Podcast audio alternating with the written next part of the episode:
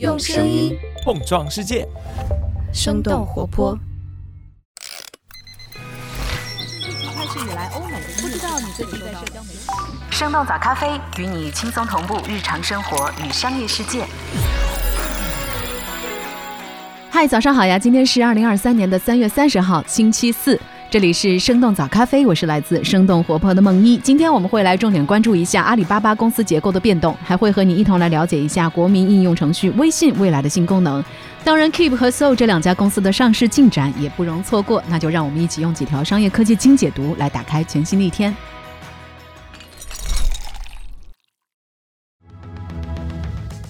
阿里巴巴组织结构迎来重大变动，宣布成立六大业务集团。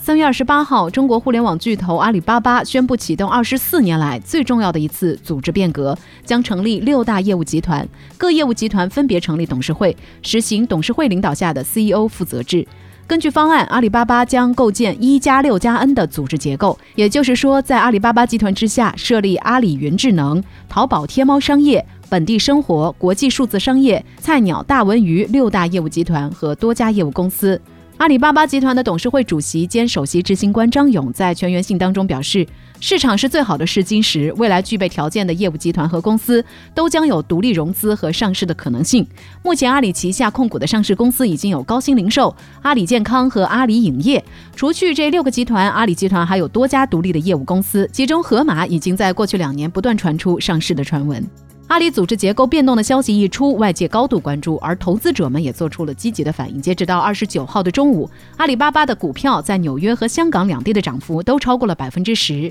这家庞大的公司同时经营着线上零售、线下商超、线上批发、物流、云计算等商业模式和团队基因完全不同的生意。上一财年，整个阿里集团完成成交额八点三万亿元。中国人网上购物的总额有快接近一半是通过淘宝天猫完成的。到去年年末，整个阿里集团一共有接近二十四万的员工，是腾讯的两倍多。这一次调整将要解决阿里的组织问题，让阿里各业务集团的 CEO 承担更多的责任。二零一五年，张勇设立大中台、小前台的战略，希望提高前台业务的效率。而在两年前，张勇在内部直言阿里的业务发展太慢，中台要变薄。这一次，阿里的中后台职能部门将按照具体业务特点进入对应的业务集团和独立业务公司，而共同需要的中后台职能将以专业服务公司的模式来提供服务。微信公开课发布微信重点更新，推出微信版知乎。在三月二十八号的二零二三微信公开课的直播上，腾讯官方公布了一系列关于视频号、企业微信、小程序和搜一搜等等功能的更新，还有过去一年的亮点数据以及未来的扶持计划等等。微信搜一搜团队宣布，将在微信推出“问一问”搜索功能，和知乎相似，用户可以直接把问题都提出来，让所有的创作者都去浏览用户提出的问题，答主的原创内容将优先呈现。公开课 Pro 开篇就讲了视频号，并且宣布视频号将发布付费订阅功能，支持创作者设立付费内容专区，帮助优质的创作者获得更多的收入。另外，视频号创作者的主页展示方式也将迎来重大的升级，除了原来的视频直播和橱窗等等模块，还将支持长音频甚至是图文等等内容形式。这些新功能也将在接下来的版本当中陆续看到。二零二二年，视频号直播带货销售增长了百分之八百，累计有收入的作者数量对比二零二一年增长了二点六四倍。公开课上还发布了一系列的数据，比如说去年企业微信的成交金额规模达到了上千亿，运营私域的公司数量也增加到一千两百万家。同时，过去一年小程序整体交易规模同比增长了百分之四十。马斯克等一千多人签署联名信，呼吁暂停 AI 训练。根据美国科技媒体 TechCrunch 的报道，三月二十九号，包括伊隆·马斯克、苹果联合创始人沃斯尼亚克在内的一千一百多人联合签署了一封公开信，他们呼吁所有人工智能实验室能够立即暂停比 GPT 四更强大的人工智能训练，并且至少持续六个月的时间。除了马斯克和沃兹尼亚克，这封公开信的签署者大多是科技从业者和 AI 专家，包括众多来自 Meta 和 Google 的工程师。这封公开信还表达了人工智能对人类社会、经济、政治的破坏性风险，呼吁开发人员与政策制定者进行合作。只有当 AI 的影响是积极的，随之带来的风险是可控的时候，才应该继续开发强大的人工智能系统。OpenAI 的首席执行官 Sam Altman 还没有在这封信上签名，而在上周六，也就是三月二十五号，Sam Altman 做客 MIT 科学家 Lead Friedman 同名播客的时候表示，从 ChatGPT 开始，AI 已经出现了推理能力，但是没有人能够解读这种能力出现的原因。比亚迪去年净利润增长接近四倍，电池成为了新增长引擎。三月二十八号，比亚迪发布了二零二二年第四季度和全年财务报告。财报显示，比亚迪去年营收超过了四千亿元，净利润同比增长了四倍。比亚迪汽车相关业务的毛利也有所提升。凭借着王朝和海洋系列的出色表现，比亚迪有希望超越大众汽车，成为中国最畅销的乘用车品牌。而在新能源市场，今年前两个月，比亚迪在中国的电动汽车销量也超越了特斯拉，市场份额达到了百分之四十一，远远高于特斯拉的百分之八。在需求放缓的情况之下，今年三月，比亚迪也加入了汽车价格战。比亚迪方面表示，尽管二零二三年面临需求萎缩的挑战，但是他们预计电动汽车仍然将保持增长势头，渗透率将大。大幅度的提升，除了电动汽车，电池业务也成为了比亚迪的增长引擎。根据市场研究公司 SNE Research 的数据，一月份比亚迪的动力电池装机量全球排名第二，市场份额超过了 LG，仅次于宁德时代。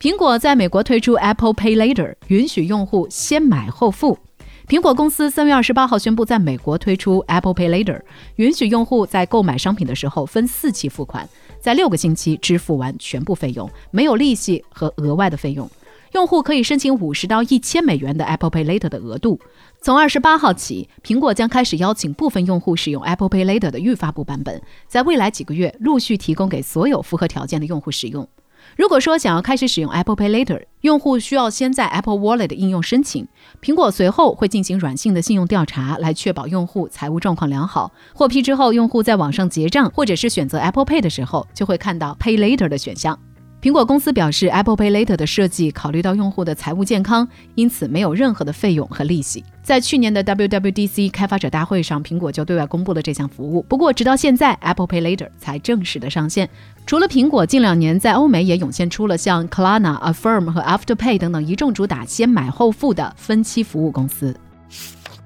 迪士尼正式启动裁员，元宇宙部门被裁撤。根据《华尔街日报》三月二十八号的报道，迪士尼开始了此前对外公布的裁员计划。从这周开始，被裁员的员工将陆续接到通知。在二月发布了今年第一季度财报之后，重新回到迪士尼并且担任 CEO 的罗伯特·艾格对外公布了业务部门重组和七千人的裁员计划。从这周开始，迪士尼将通过三轮的人员裁撤来完成七千人的裁员目标。在这一轮的裁员潮当中，迪士尼元宇宙部门除了主管之外，其他五十多名员工全部被裁。迪士尼的元宇宙部门主要任务是利用好迪士尼巨大的知识产权资源，用新技术来打造可以互动的内容。罗伯特·艾格此前也十分看好元宇宙的发展，他在去年投资并加入了一家元宇宙创业公司的董事会。迪士尼公司也表示过，将会把元宇宙应用到体育内容和主题乐园当中。但是在成立一年多的时间里，迪士尼一直没有十分清晰的元宇宙战略。当热度退去之后，迪士尼最终将负责这部分业务的员工全部裁掉。违反监管规定，币安创始人被起诉。根据《华尔街日报》的报道，三月二十七号，美国 CFTC，也就是商品期货交易委员会，起诉加密货币交易所币安创始人赵长鹏，指控币安违反了美国法律，故意在美国销售未经注册的加密货币衍生品，比如比特币、以太坊和 USDT 等等加密货币，还表示币安诱导美国用户使用 VPN 来绕开访问限制。CFTC 商品期货交易委员会主要负责监管美国的商品衍生品市场。二零一五年，CFTC 对十六家涉嫌操纵外汇市场的大型银行处以了总计十三点五亿美元的罚款。从二零一四年起，CFTC 就开始争夺加密货币的监管权。他们表示。加密货币和小麦、黄金一样，只是另一种商品，所以 CFTC 的规则同样适用于加密货币的衍生品交易。除了 CFTC，美国证券交易委员会也在对加密货币进行监管。社交产品 Soul 更新招股书，继续尝试上市。三月二十七号，港交所的文件显示，社交网络公司 SoGate 更新了招股书，继续向港交所递交上市申请。去年六月，So 取消了赴美上市的计划，转而寻求在香港上市。更新后的招股书显示，SoGate 旗下的社交应用 So 月活跃用户接近三千万，其中接近八成是出生在九五年之后的年轻用户，而日活跃用户每天花费在 So 上的平均时长超过了四十六分钟。去年 So 的营收超过了十六亿人民币，亏损不到五千万，和二零二一年的亏损接近十亿的水平相比，减少了百分之九十五。So 这个平台主要的收入分为广告、会员服务和虚拟商品三个部分。在去年十六亿的营收当中，广告、会员服务两项大约都是一点五亿元，而虚拟面具和虚拟礼物部分的收入已经从二零年的二点二亿元增加到了去年的超过十亿，成为 So 的收入来源当中增长最快、占比最高的收入方式。仍在亏损的 Keep 也在冲击香港上市。三月二十八号，根据港交所的文件，健身应用 Keep 也更新了自己的招股书。在去年的二月和九月，Keep 曾经两次尝试在香港上市。Keep 的应用程序是在二零一五年正式上线的，二零二一年他们的注册用户就超过了三亿。Keep 上市之前也经历了多轮融资，投资者当中有腾讯、软银、高瓴资本等等知名的投资机构。他们的招股书数据显示，尽管最近三年仍然处于亏损的状态，但 Keep 去年的营收有着超过三分之一的增幅。贡献了 Keep 一半营收的是 Keep 自有品牌的运动产品、消费品，比如说瑜伽垫、单车、跑步机这样的家用健身设备，还有鸡胸肉等等健康食品。现在 Keep 已经是全国最大的瑜伽垫品牌，占据了接近五分之一的市场份额。线上健身会员的服务贡献了 Keep 另外的四成收入，每十个 Keep 越活跃用户当中就有一位会购买 Keep 的会员，而每个会员平均下来为 Keep 贡献了二百五十块的收入。去年 Keep 一共举办了超过一百五十场。场的付费在线比赛，设计精美的实物奖牌，也在社交媒体上引起了大量的讨论。那说到这儿，也想来问问你，你参加过线上的体育比赛吗？你会为了奖牌去付费参赛吗？欢迎在我们的评论区和我们一块儿来聊聊。这就是我们今天的节目了。我们其他的成员还有监制泽林、监制一凡、声音设计 Jack、实习生 Aurora。感谢你收听今天的生动早咖啡，那我们就下期再见。